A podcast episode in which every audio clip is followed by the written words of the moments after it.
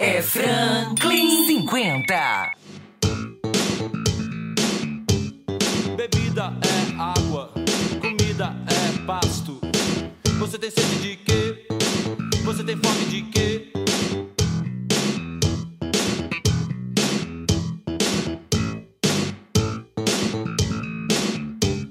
A gente não quer só comida, a gente quer comida, diversão e arte.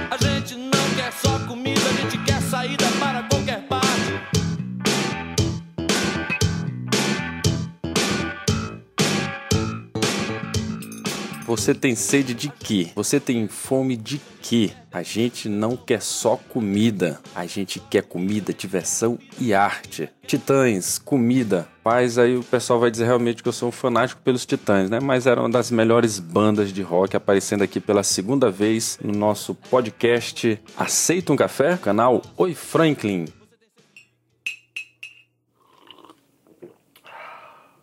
E já viu que o nosso tema hoje é segurança alimentar. Bom dia, boa tarde, boa noite, boa madrugada aos amigos e amigas que nos acompanham aqui no podcast. No tema de hoje, segurança alimentar por quê? Porque 16 de outubro é o Dia Mundial da Alimentação. Então, no Dia Mundial da Alimentação, nós não poderíamos deixar passar em branco que nós temos propostas também para essa política pública. Afinal, eu fui presidente do Conselho Estadual de Segurança Alimentar. Tenho muito acúmulo de debate nessa nessa área quando presidi o CONSEA aqui no Maranhão, fui delegado da Conferência Nacional de Segurança Alimentar, participei da equipe do Frei Beto de mobilização do programa Fome Zero, então sei exatamente onde foi que o programa surgiu e onde que ele foi desviado na gestão do Lula, né? Que foi exatamente transformar o programa que era um programa de educação popular sobretudo, não era só dar o cartão, era capacitar as pessoas, o que a gente chamava de portas de saída para ir para a economia solidária e sair é, do programa de transferência de renda e poder ter um trabalho, um emprego pelo seu próprio sustento, pelo seu próprio trabalho, sobretudo através da agricultura familiar, no caso que era o Maranhão. Infelizmente, o programa foi transformado em Bolsa Família, centrando não na educação, mas sobretudo no núcleo da família, que é uma crítica que nós fazíamos nessa transformação, sobretudo para agradar os prefeitos que queriam controlar a entrega do cartão. E os comitês populares que foram feitos do programa Fome Zero colocavam o cadastro das pessoas no município na mão das organizações. Eram dois terços de organizações da sociedade civil para um terço do poder público. Então você viu que ali foi realmente uma disputa que os prefeitos ficaram loucos quando viram a própria população se organizar. Eu, por exemplo, trabalhei no projeto do Unicef, que financiou, ajudou a financiar o programa P1MC, o programa 1 milhão de cisternas. A água também tem a ver com segurança alimentar, obviamente. Quando nós fomos percorrer o Maranhão, onde fazer as cisternas, eu me lembro de uma experiência junto com a Caritas brasileira em São Bernardo, em que o prefeito não queria deixar fazer essa externa na comunidade, porque em sequentes campanhas, eleições, ele prometia, uma hora era fazer o poço, outra hora era botar a bomba, outra eleição era ligar o encanamento do poço que tinha sido dado na eleição passada com a bomba na eleição anterior. Ou seja, ficar segurando a população em torno desse direito que era ter água, que era ter segurança alimentar através também do acesso à água. Então, no semiárido maranhense, que não chovia durante, não chove, né, durante oito meses no ano, só, só chove quatro, as cisternas de captação de chuva,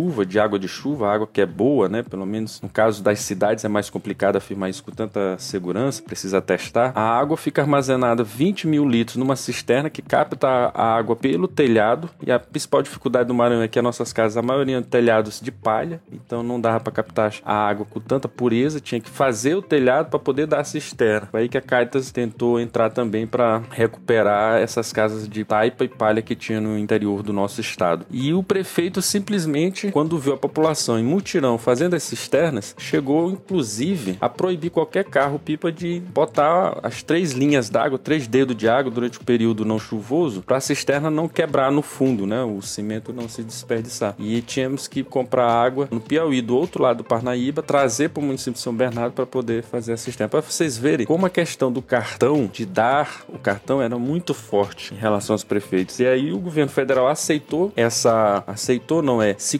curvou a essa pressão e com isso ah, o programa foi totalmente desvirtuado, embora seja um programa de transferência de renda extremamente impactoso, enorme, né? Que agora o Bolsonaro quer transformar em renda Brasil justamente para tomar essa referência do período lulista para si, que as pessoas, e aí temos que ser extremamente compreensíveis nisso, elas têm que sobreviver. Então não importa quem dá o cartão, quem dá o recurso que ela compra comida, alimentação, né, em termos de governante. Mas importa para nós que somos do campo progressista e tornar esse um processo educativo, e tornar isso um processo de emancipação da população. É direito dela, não é um favor que ela está recebendo. E essa concepção é que norteia o nosso programa de governo. Insisto, vá lá no professorfranklin.com.br, nas nossas redes sociais, o Oi Franklin no Twitter, o Oi Franklin no Instagram, o Oi Franklin na nossa página no Facebook e aqui no nosso Spotify, nas outras redes que compartilhamos o podcast. Baixe o nosso programa. Você vai ver lá na página 61, São Luís para a maioria com segurança alimentar. E as nossas propostas na área de segurança alimentar são exatamente baseadas na concepção aqui dessa música do Titãs. A gente não quer só comida, a gente quer comida, a gente quer direção balé, ou seja, as pessoas não têm fome apenas do alimento, do principal. Certa vez eu vi o José Graziano, então o ministro de Segurança Alimentar do, do primeiro governo Lula, e ele dizia na conferência para nós, isso, e eu fixei bem esse termo: olha, há três formas de você falar fome em inglês: I'm hungry, estou com fome, I'm starving, estou com muita fome, famine, que seria aquela fome que a gente geralmente lembra da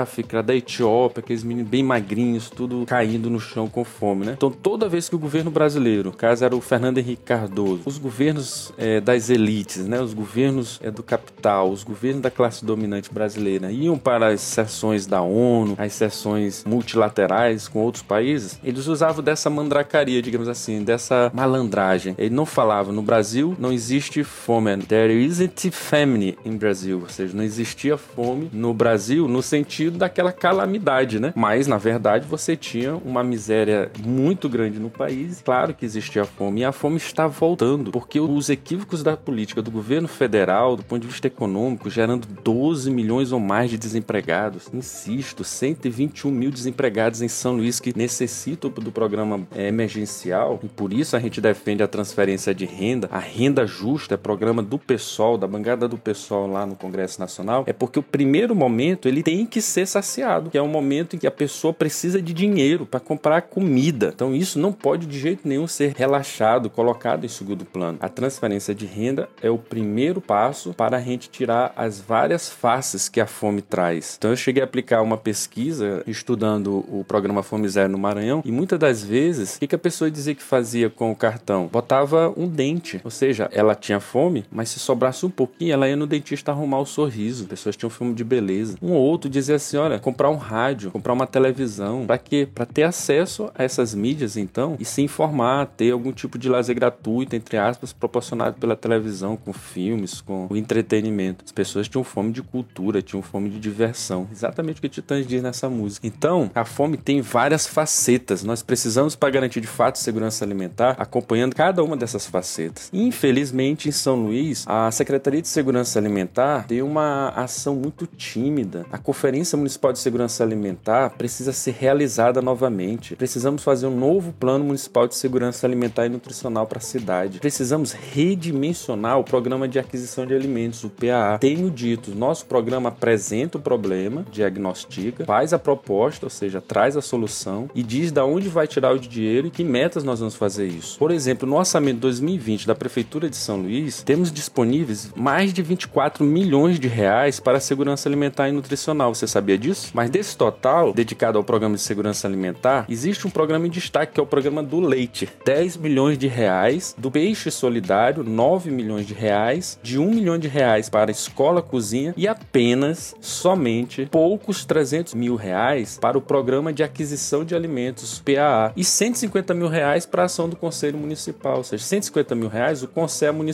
não tem como fiscalizar e garantir de fato uma política intersetorial de segurança alimentar. É importante o programa do leite, é evidente, mas eu me lembro que no Conselho nós tínhamos uma briga muito grande com os empresários do setor de laticínio, porque eles botavam o preço do leite muito alto e queriam que o Estado comprasse toda a produção para a distribuição gratuita, ou seja, eles não tinham nenhum prejuízo. E aí eu me pergunto, você recebe algum leite do programa do leite da Prefeitura de São Luís? É algo que eu fiquei muito curioso. O peixe, só na Semana Santa, 9 milhões. É, será que é de fato só na Semana Santa que a gente tem que ter política para incentivar a pesca em São Luís. Então nós temos que redimensionar esse orçamento da segurança alimentar e o que é mais importante, que é o programa de aquisição de alimentos, que só tem 300 mil, a gente tem que inverter, tem que botar os 9 milhões aqui, porque aqui você garante a compra, por exemplo, do agricultor familiar da zona rural. E aí tudo que ele produzir, a gente de antemão já tem um recurso para adquirir e, por exemplo, fornecer para alimentação escolar. E aí o que tem que desburocratizar é exatamente a nota fiscal, fazer uma nota fiscal mais simples através da Secretaria Municipal de Fazenda, porque geralmente o trabalhador rural não tem todo esse registro comercial que se exige, que o Tribunal de Contas, é uma coisa que temos que dialogar com o Tribunal de Contas do Estado, para que a Secretaria de Fazenda Municipal faça uma nota de compra de alimentos específica a esse tipo de produtor, para que ele possa adquirir e vender os seus produtos para a prefeitura, para a alimentação escolar, para as unidades básicas de saúde e hospitais. Com isso, você faz com que a zona rural de São Luís tenha produção, para você ter ideia, pessoal. Nós produzimos, segundo o IBGE, 6 toneladas de tomate ao ano. Numa cidade de mais de um milhão de habitantes, 1 milhão e 100 mil, 6 toneladas de tomate ao ano não dá uma rodela de tomate para você botar no hambúrguer, fazer seu ovo, fazer sua salada, porque é uma rodela por ano, não dá nem uma rodela por ano para você. Então, não há incentivo à produção da zona rural. Fazer um cinturão verde significa de fato você impulsionar a agricultura familiar em São Luís, dar condições de trabalho, mas não só condições de trabalho, assistência técnica. Por isso que nós vamos fazer, junto com a Secretaria do Trabalho e a Secretaria que vai coordenar todas as nossas ações de geração de emprego, ações como programa de estágio. Existe zero estagiários na Prefeitura de São Luís, que não tem um programa institucionalizado de estágio, segundo lá está registrado no IBGE. Não existe programa de trainee. Então nós poderíamos muito bem ter os estudantes de agronomia da UEMA, os formandos que acabam de sair do curso de agronomia e ainda não tem perspectiva de emprego, passar dois anos na prefeitura, por exemplo, fazendo experiência para acumular experiência prática no currículo e essas pessoas darem assistência técnica para a gente ter produtos alimentos produzidos a partir da agroecologia, ou seja, sem pesticida, sem é, qualquer tipo de, de produto químico que faz com que o alimento já venha nos contaminar. Isso é segurança alimentar e nutricional. É possível fazer, tem como fazer, há recursos. O que falta é decisão política, é gestão para isso. Nós podemos ser uma referência em produção, por exemplo, de galinha caipira, de produtos orgânicos. O MST está aí para mostrar. Visite lá o Solar da Terra, você vai ver como o MST produz o arroz, produz vários alimentos com sustentabilidade ambiental, agroecologicamente sustentável. Política de segurança alimentar, pessoal, é uma das coisas que vão fazer muito bem se você me der o seu voto para que eu vá ao segundo turno e tenha condições de debater o nosso plano de governo para 2021, a partir de 2021, na Prefeitura de São Luís. Vote 50, vote Franklin.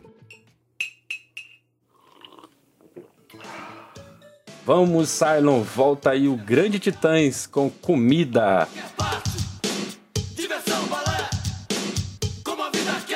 Você ouviu mais um podcast Aceita um Café aqui no canal Oi Franklin. Acesse nossas redes sociais no site professorfranklin.com.br, no Twitter, Instagram, Facebook, é só digitar Oi Franklin, no YouTube Professor Franklin e aqui no nosso canal no Spotify e demais redes de compartilhamento de áudios. Você ouviu o nosso podcast de hoje com a sonoplastia de Silon Souza, assessoria da RTX Comunicação, concepção de Jasmine Rodrigues. Até o próximo, pessoal.